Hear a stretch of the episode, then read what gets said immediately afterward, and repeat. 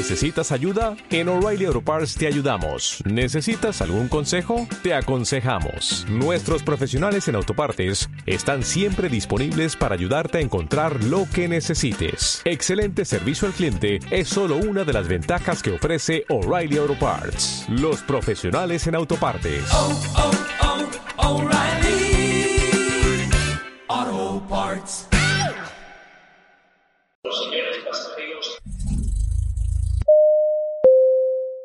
Hello people, bienvenidos a Mamá, me voy de casa, el podcast derivado de la mochila de Gio. Y hoy tenemos a un invitado muy especial, él se llama Johan Bernal, es un amigo que conocí hace mucho tiempo en la Universidad Distrital en Colombia, donde yo estudiaba. Y Johan ha decidido irse a, a vivir a Melbourne, en Australia. Ha pasado por todo un proceso de residencia, de vivir en, en, Australia y ahora ha decidido emprender. Pero ¿quién mejor que él para contarnos cómo ha sido todo este proceso? Johan, bienvenido. Hola, hola, muchas gracias por la invitación, contento de estar por acá y pues compartir mi experiencia. Hombre, es que es lo más interesante y que por eso quería invitarte porque tu experiencia es bastante interesante y hay mucha gente que quiere irse, no solo irse a otro país, quiere vivir toda la experiencia de Work and Travel y aparte de eso, que tú ya diste un paso más y es emprender. Entonces, quiero empezar porque nos cuentes. Sí, bueno, eh, bueno, como ya lo dijiste, mi nombre es Johan Bernal, pues nada, si nos conseguimos efectivamente a la universidad y bueno, salir del país, todo esto, ¿por qué comenzó? Entonces, eh, nada, desde digamos que más o menos cuando tenía 19 años, como que empezó a crecer esta, este tema de, salir del país, a como explorar qué más ofrece el mundo, pues eh, quería ver otros lugares, conocer otras culturas, personas. Entonces, bueno, comencé a buscar la manera de viajar digamos que en ese,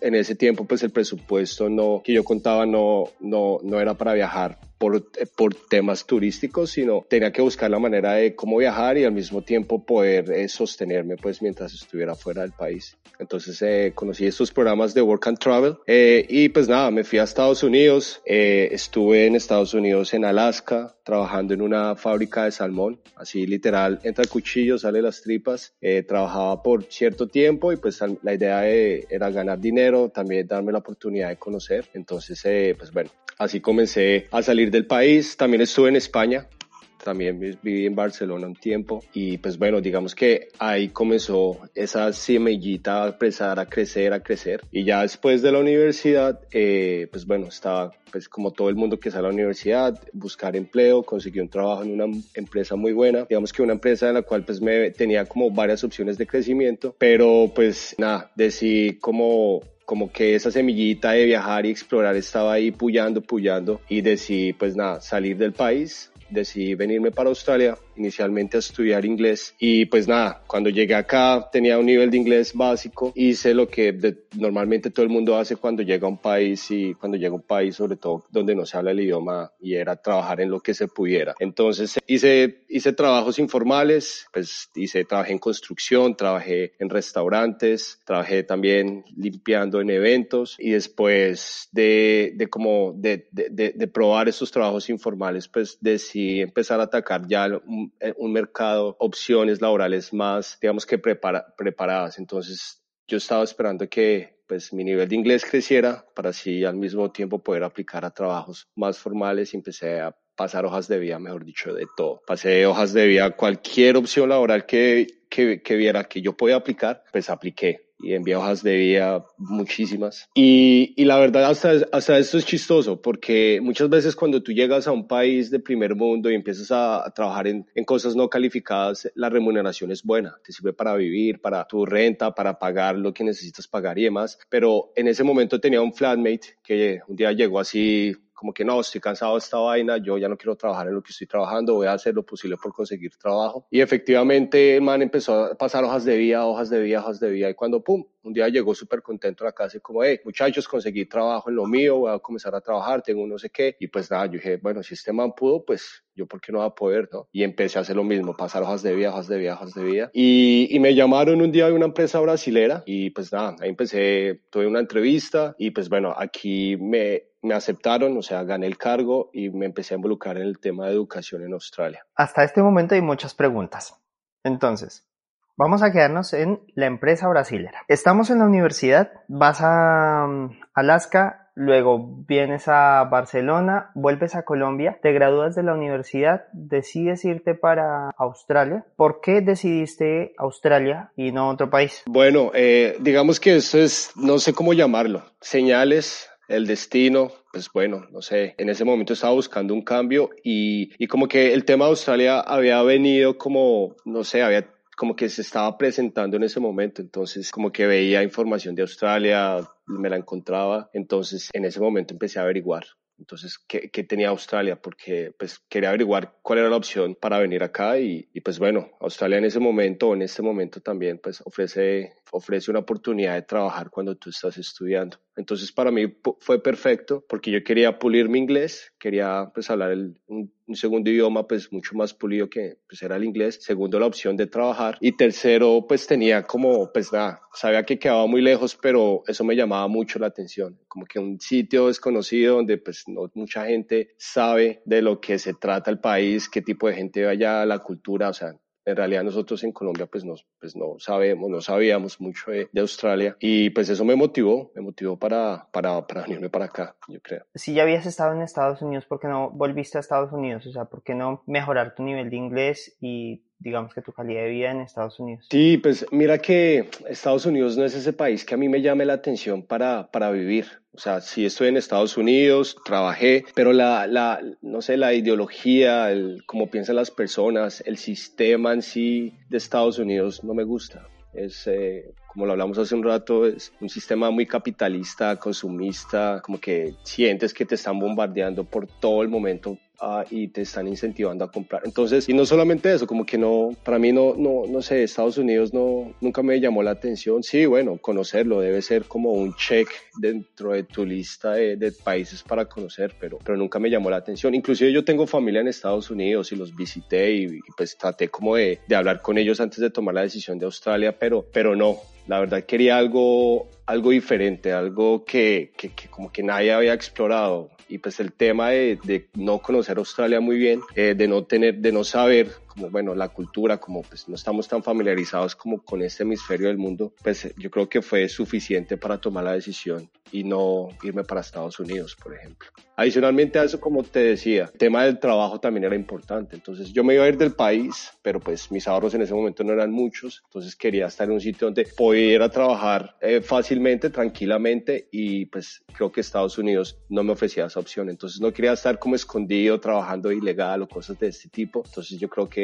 también esa fue una de las opciones, de las razones. Justo hablaba con una amiga que vive en Melbourne también y me contaba todo el proceso que tienen las personas que se van para Australia, siendo estudiantes que pueden trabajar 20 horas con esta visa de estudiante, pero que aparte pueden trabajar otras 20 horas adicionales. No lo digamos ilegal, pero sí por debajo de cuerda. No, no lo sé si puedo hacer la forma de decirlo, que es muy, muy complejo el hecho de quedarte como ilegal. Entonces, tú llegas a Australia, ¿en cuánto tiempo consigues trabajo? Hombre, porque yo me imagino que tú te fuiste con visa de estudiante, ¿no? Sí, así fue. Vale.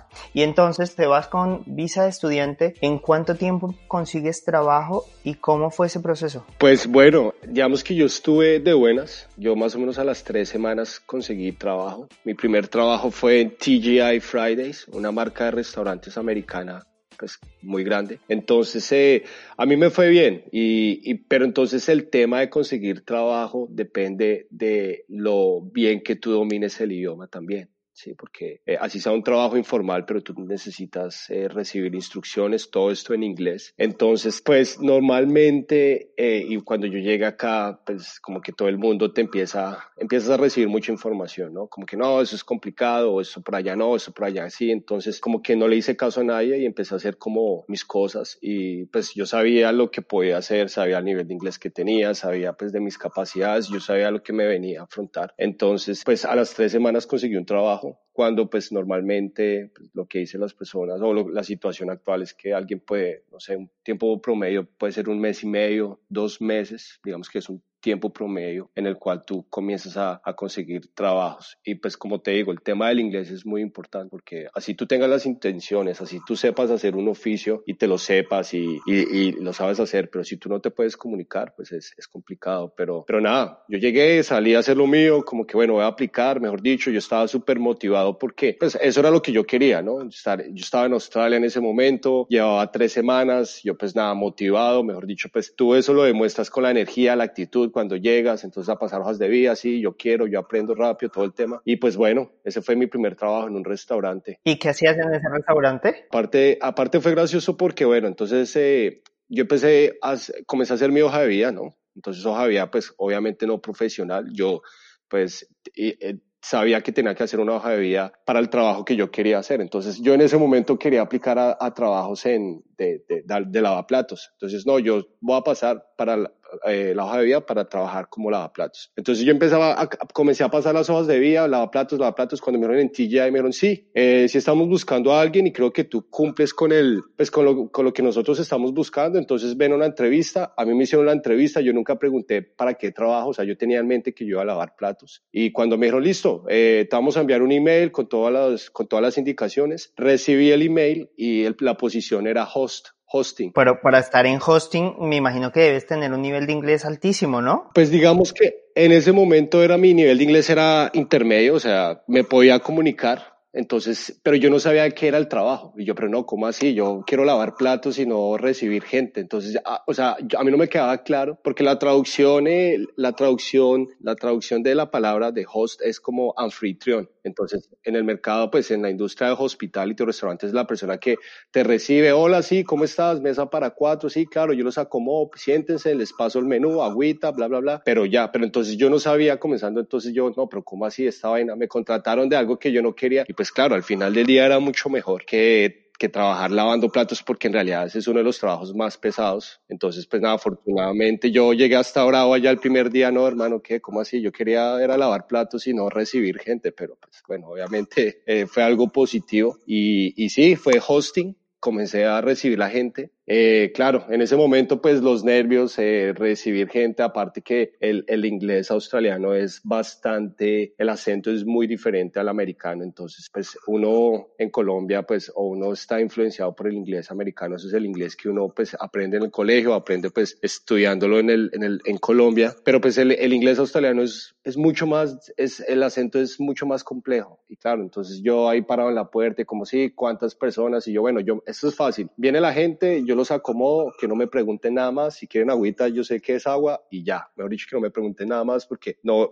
yo voy a estar, no, no voy a estar en, en la capacidad de responder. Y pues bueno, obviamente esos son los nervios al principio, pasaron muchas cosas, me pasaron muchas cosas que más de una vez dije, no, perdí el empleo, me van a echar pues por el tema, la limitación del inglés, pero nada, digamos que yo creo que pesaba más lo bueno y la, lo que yo hacía que las pocas cosas malas o las cosas malas que me pasaron. Entonces siempre me dieron la oportunidad y bueno, pues en ese, en ese restaurante trabajé más o menos tres años y medio. Entonces yo comencé trabajando como eh, host, después pasé a ser eh, mesero, después de mesero pasé a ser bartender y ya me quedé de bartender como pues, pues ya ese fue como el último trabajo. Pero entonces ese era mi trabajo paralelo a lo que yo hacía en educación. Pero bueno, ahí duró un buen tiempo. Claro, ¿y dónde queda, dónde queda el ego profesional? Porque vas con una carrera, te has matado todo lo que nos matamos en las, en las universidades en Colombia y llegas, y que no suene mal esto, pero llegas a hacer un oficio para el que no estudiaste. Sí, digamos que eso en realidad es una de las, de las razones por las cuales mucha gente se devuelve pues a su país de origen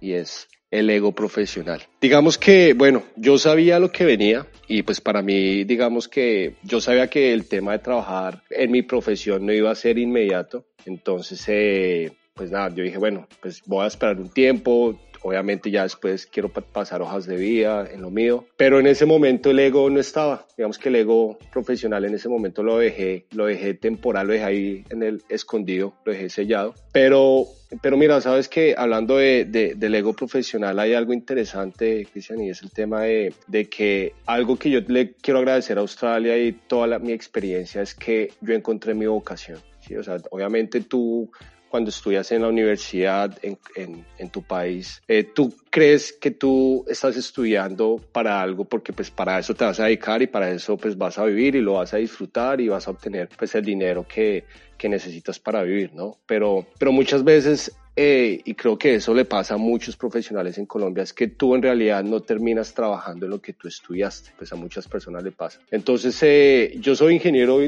bueno, de producción, al igual que tú de, como de profesión, pero, pero mi vocación la encontré acá y está relacionada a todo el tema de relaciones relaciones públicas, relaciones personales, me gusta hablarle a la gente. Y es algo que yo descubrí estando aquí en Australia, porque yo antes de venir a Australia yo trabajaba en el área financiera, entonces yo comencé en producción, terminé el área financiera, prácticamente yo era, yo me la pasaba todo el día enfrente de un computador haciendo números, números, reportes, reportes, fue la época más ñoña de mi vida, porque pues en realidad me la pasaba con personas muy inteligentes, muy pilas y de las cuales aprendí mucho. Pero pues una época muy ñoña de mi vida, pero entonces dije pues bueno, yo creo que yo soy bueno para esto y en ese momento yo hice la especialización relacionada a esto y yo creí que eso era lo que me hacía feliz en ese momento, ¿no? Pero cuando yo llego aquí a Australia y, y entonces ya me aceptan en el trabajo que te comenté en esta empresa eh, brasilera, eh, pues el perfil comienza a cambiar totalmente, porque ya no es ingeniero industrial, ya es una cosa que necesitas comenzar a aprender y necesitas pues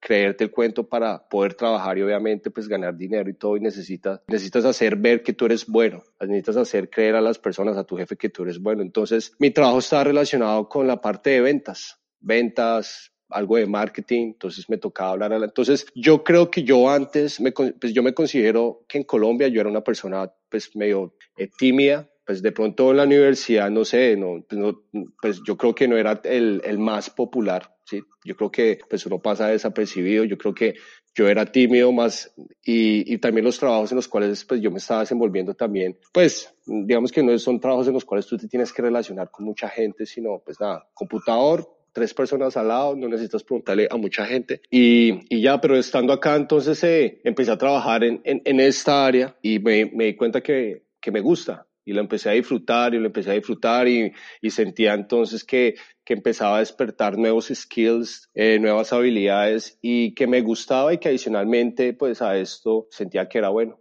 Esto fue paralelo, ¿no? Exacto. Y me imagino que cuando entras a trabajar con la empresa brasilera, renuncias a, a TGI. No, entonces eh, ahí va el cuento de, de, los trabajos, pero yo no te respondí la pregunta ahorita de los trabajos. Entonces yo, entonces yo comencé con TGI, obviamente en un principio no me daban pues el número de horas que yo pedía entonces, pues bueno, nada, yo de, aparte de TGI, yo trabajaba en otras cosas, trabajé en construcción, trabajé en, otras cosas, porque pues sí, efectivamente tú tienes las 20 horas legales, que yo las cumplía con TGI y conseguía trabajos extra, pues que te pagan como cash in hand, como te pagan en efectivo. Y pues bueno, digamos que esos trabajos ya están relacionados a algo más, eh, pues como construcción. Entonces yo trabajé en construcción y, y, ya después fue que apliqué la empresa brasileña, pero mi el trabajo de TJ lo, lo seguía conservando porque me gustaba me gustaba, digamos que lo que hacía, me gustaba la gente con la que me rodeaba, rodeaba porque pues hay, digamos que es un grupo de amigos eh, no latinos, sino pues gente de otro lado, australianos, de la India, de Europa, entonces eh, como que este tema multicultural me gustaba y, y siempre conocía gente, entonces siempre mantuve este trabajo y ya cuando comencé con la empresa brasilera, porque pues digamos que mi mercado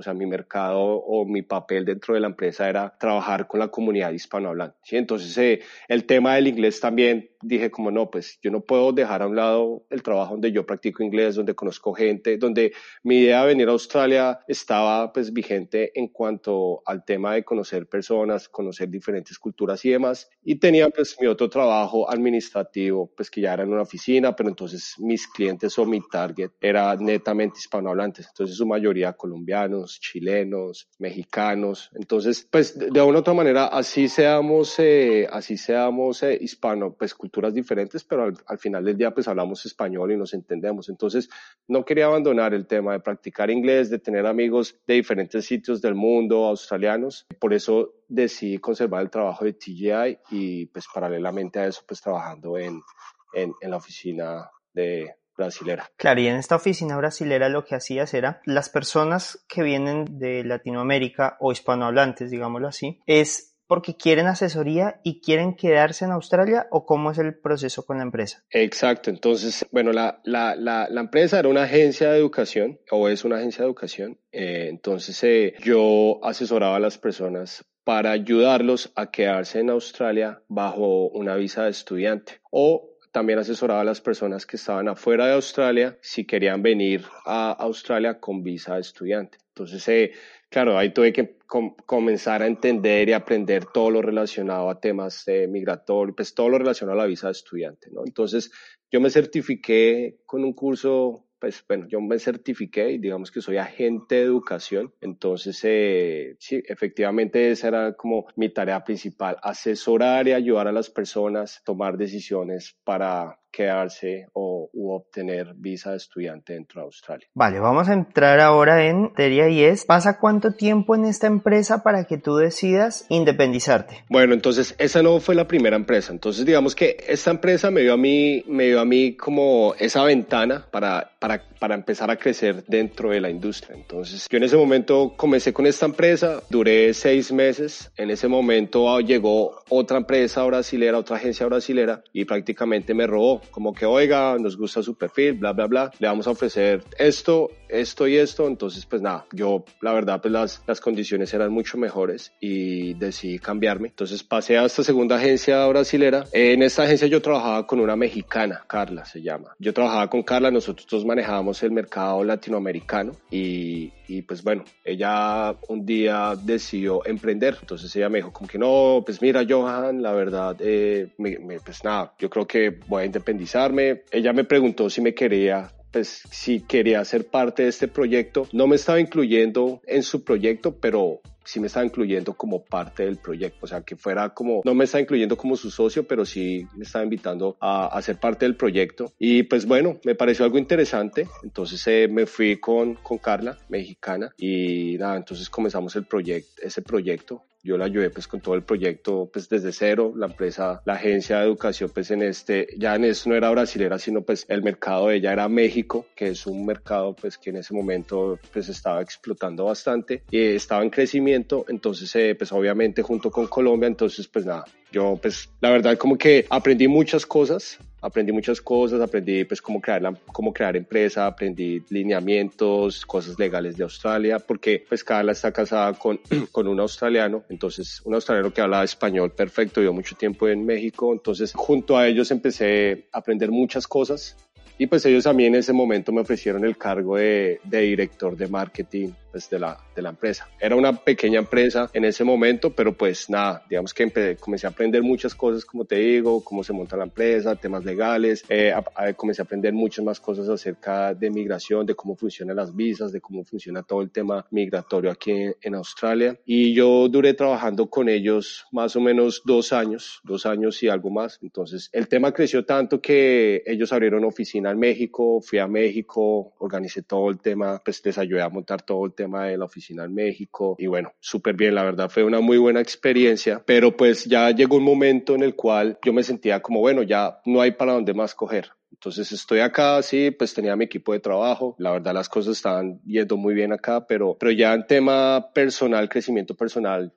y profesional creo que me había estancado. Yo en ese momento, pues, mucha gente me decía como, oiga, ¿y usted qué? Pues si estudió ingeniería, ¿por qué no, no más bien aplica un trabajo como ingeniero, no? La verdad, como que dije, después comencé a entender y dije como, la verdad, o sea, sí, yo soy ingeniero de profesión y a mí la ingeniería me entregó muchas cosas y, y la verdad lo disfruté mucho, pero creo que ya ese no es mi tema. Ya lo mío, pues, mi perfil cambió y yo creo que buscar un trabajo en ingeniería, pues, no, la verdad, no creo que vaya a pasar y no creo que sea algo en lo cual yo vaya. Simplemente hay que pasar la página porque muchas veces uno se, se, se aferra a eso, ¿no? Yo soy profesional y muchas veces el entorno también, oiga, pero usted estudió, ¿por qué no trabaja en eso? Porque entonces, durante toda esa experiencia yo encontré mi vocación y dije como, no, pues nada, el tema de ingeniería, o sea, tengo que quitármelo de la mente y tengo que ya dejarme de sugestionar de que por qué no soy ingeniero y por qué no trabajo en Australia como ingeniero y todo el tema. Entonces dije como, no, nada, entonces digamos que lo quité, pues de, de, de mi mente lo dejé pasar y pues decidí empezar a aplicar a otras ofertas de trabajo. Estaba pues en, en, la, en la agencia mexicana y decidí empezar a aplicar ofertas de trabajo y después de eso comencé a trabajar en una institución en Australia, una institución educativa. Renuncié a la agencia mexicana y me pasé a esta, a esta institución que es como un colegio, o sea, es un colegio vocacional, digamos que para, para Colombia, digamos el SENA, ¿sí? Entonces es una institución que ofrece cursos como el SENA, cursos cortos que le ofrece a las personas obtener skills para poder entrar a competir a un mercado laboral. Entonces, eh, la idea de trabajar en el colegio era empezar a mover el mercado latinoamericano igual, era el tema de ventas, era el tema de marketing, pero tema de relaciones públicas. Entonces, digamos que en ese momento yo tenía claro que eso era lo que yo quería y lo que me quiero enfocar. Y pues nada, comencé a trabajar en esta, en este colegio que la verdad, pues también aprendí muchísimo. Entonces, comencé a aprender y a entender la otra parte, la otra cara de la moneda de la visa de estudiante. Entonces, las agencias son las personas que se encargan de asesorar al cliente, al estudiante. Entonces, bueno, tú te quieres venir a Australia, claro, yo te ayudo, los colegios, pan, yo te ayudo con la visa, todo el cuento, pero ya la otra parte está en el colegio, ¿no? Entonces, ya cuando los estudiantes llegan al colegio, ¿qué sucede? ¿Cuál ¿Cómo los colegios participan dentro de toda esta parte de visa de estudiante? ¿Cuál es su papel? ¿Cuál es su rol en la visa de estudiante? Y, y pues cómo migración los evalúa a ellos para ser proveedores de estudiantes internacionales. Entonces,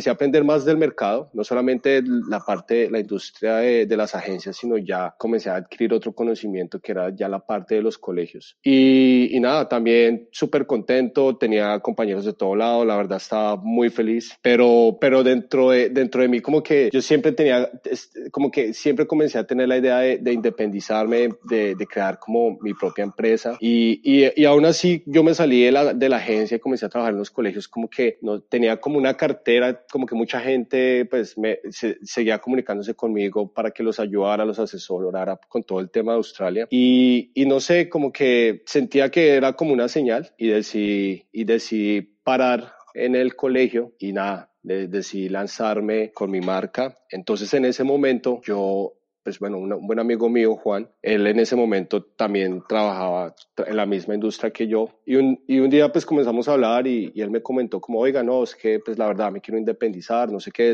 tengo estos planes, tengo como, quiero hacer esto y pues coincidencialmente eh, iba por el mismo lado que yo quería. Entonces, eh, pues se parecían, sus planes se parecían muchos a los míos. Hablamos y pues decidimos que en vez de abrir dos pequeñas empresas nuevas, pues que nos uniéramos, uniéramos fuerzas y pues creáramos una sola marca y pues bueno, así fue que nació Grow y pues eh, el año pasado fue que pues eh, Juan comenzó con toda la marca, todo el cuento, empezó a hacer, empezamos a diseñar pues toda la imagen, todo, todo el cuento entonces, eh, nada, me fui para Colombia a visitar a mi familia y, y, pues bueno, fui como a contarles mis planes y demás. Obviamente, pues ellos me apoyaron bastante. Pues no, obviamente uno sabe que no es fácil ser independiente porque pues igual te, ya empiezas como a, a ponerle frente a muchas situaciones que tú sabes que van a suceder. Y pues bueno, llegué a Colombia, renuncié a mi trabajo, en la institución educativa y pues nada, venía mejor dicho súper embalado con el proyecto, súper motivado, igual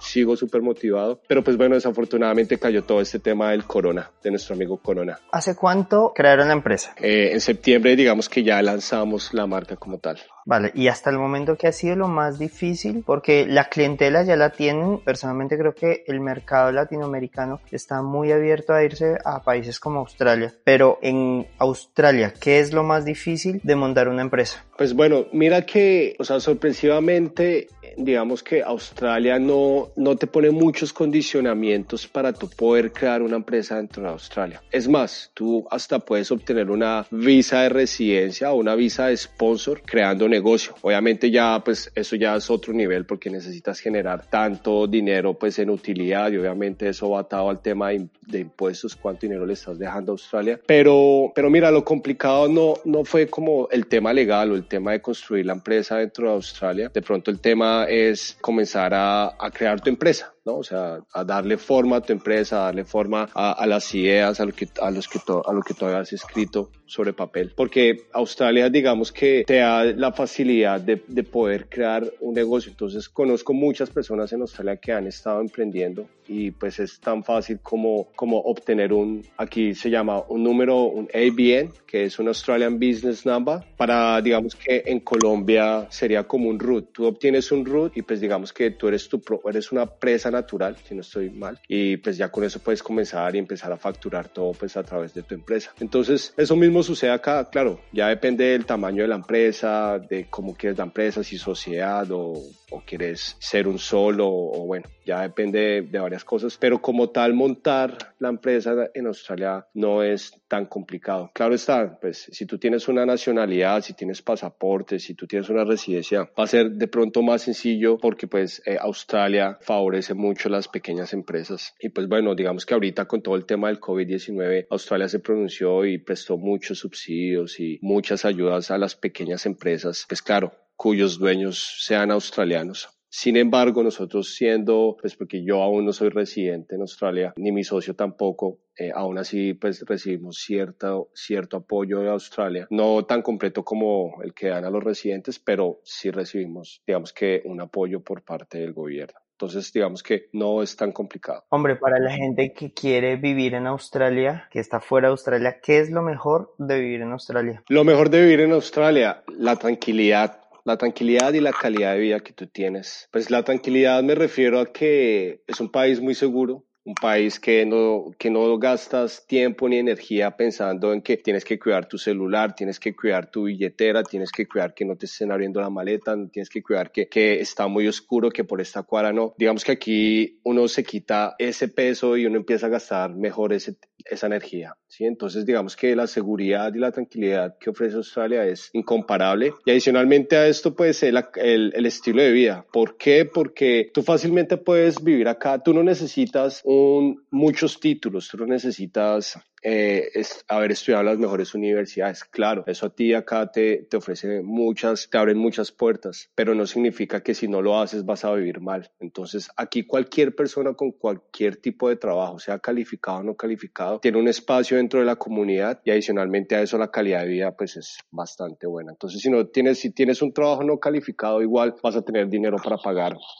un buen sitio para vivir, vas a tener para comprar tus, eh, tus alimentos, pagar tus servicios, vestirte, poder ahorrar dinero. Entonces, eh, digamos que para mí es lo más de las cosas también más atractivas de por qué Australia. Quiero terminar con dos cosas. La primera es cómo puede la gente contactarte, la gente que quiere irse a Australia, pues para hacer todo el proceso contigo, eso uno. Y dos, ¿por qué la gente debería intentar salir de su zona de confort y venir y pasar toda esta experiencia por la que tú viviste, que, que en lo que tú cuentas has hecho full cosas, pero son solo seis años. Entonces, ¿cómo invitarías a la gente a que salgan de su zona de confort, que salgan de su país y que vivan otra experiencia. Digamos que yo soy súper amigo de romper esa burbuja de confort. Eh, y pues bueno, voy a responder primero esta pregunta. Yo, yo, yo creo que muchas veces la vida de cada persona está en lineal y pues digamos que dependiendo del país de que uno venga, pues así mismo son los estereotipos de lo que uno tiene que hacer con su vida. Entonces, uno sale del colegio, inmediatamente la universidad, después de la universidad inmediatamente busque trabajo, familia, carro, casa, beca y listo, ya, mejor dicho, ese digamos que, que es su vida. Pero, pero hoy en día el mundo digamos que está abierto para poderlo conocer y hay algo que a uno no, no se lo pueden quitar, hay algo que uno siempre va a conservar y es, son las experiencias vividas.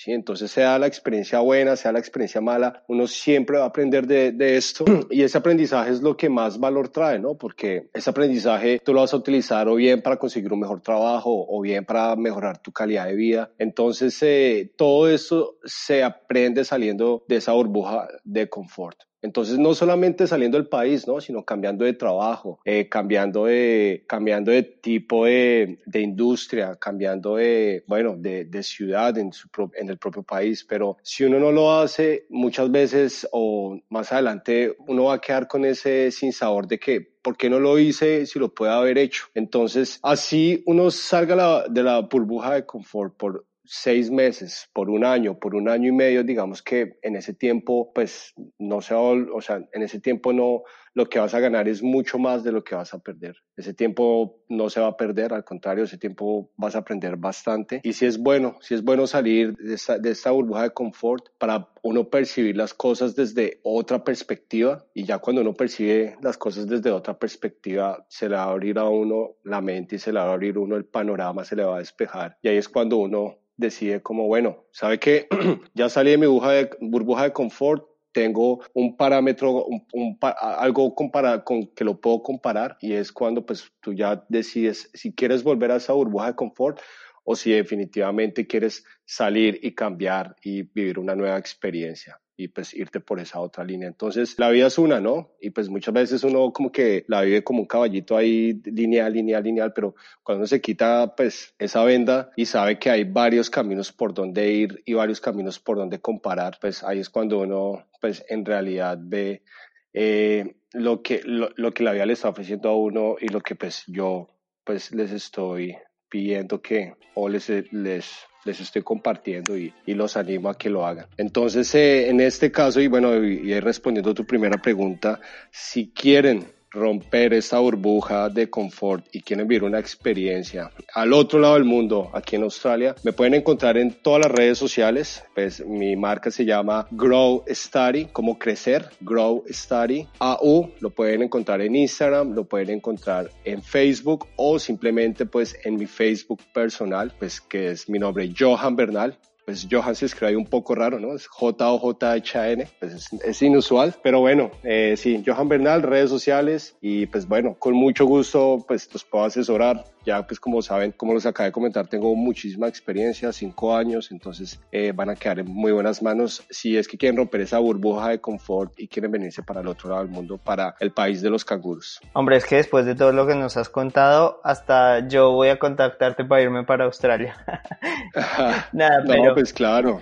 Compadre, muchas gracias por habernos dado el tiempo, por compartir tu experiencia, porque esperamos que mucha gente escuche este podcast y que se anime a irse a Australia, pues te va a contactar. Y no solo por eso, sino por lo que tú decías, de romper esa zona de confort, esa burbuja de confort, y que mm, así sea, por seis meses generen el cambio y abran la perspectiva y se den cuenta que hay más cosas que solo Colombia, que aunque tenemos un muy buen país, hay otras cosas por fuera. Sí, o sea, no significa que solamente que hay que irnos del país porque Colombia es un país maravilloso y, y muchas cosas lo tenemos todo allá. Simplemente es como, oiga, vamos a ver qué más tiene el mundo para ofrecernos. Y solamente recordemos que la vida es una y, y, y, no siempre nos vamos a quedar jóvenes. Entonces, si en ese momento tenemos como esa espinita de salir del país, de, oiga, yo quiero probar, quiero ver a ver qué tal, como vivir la experiencia, hágalo. No sé qué, con, con la espinita ahí siempre ese sin sabor de que lo puedo haber hecho. Pues nada, Johan, te agradezco mucho y nos quedamos en contacto. Bueno, Cristian, no, muchísimas gracias a ti por la invitación. La verdad, yo soy súper fan de podcast y pues bueno, la verdad, súper contento de que me hayas invitado pues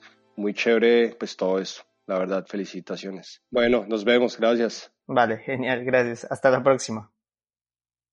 Si quieres seguir en contacto conmigo y aprender más sobre viajes e inmigración, no dudes en seguirme en redes sociales como arroba la mochila de Gio. Me encantaría que contemos tu historia. Hasta el próximo episodio.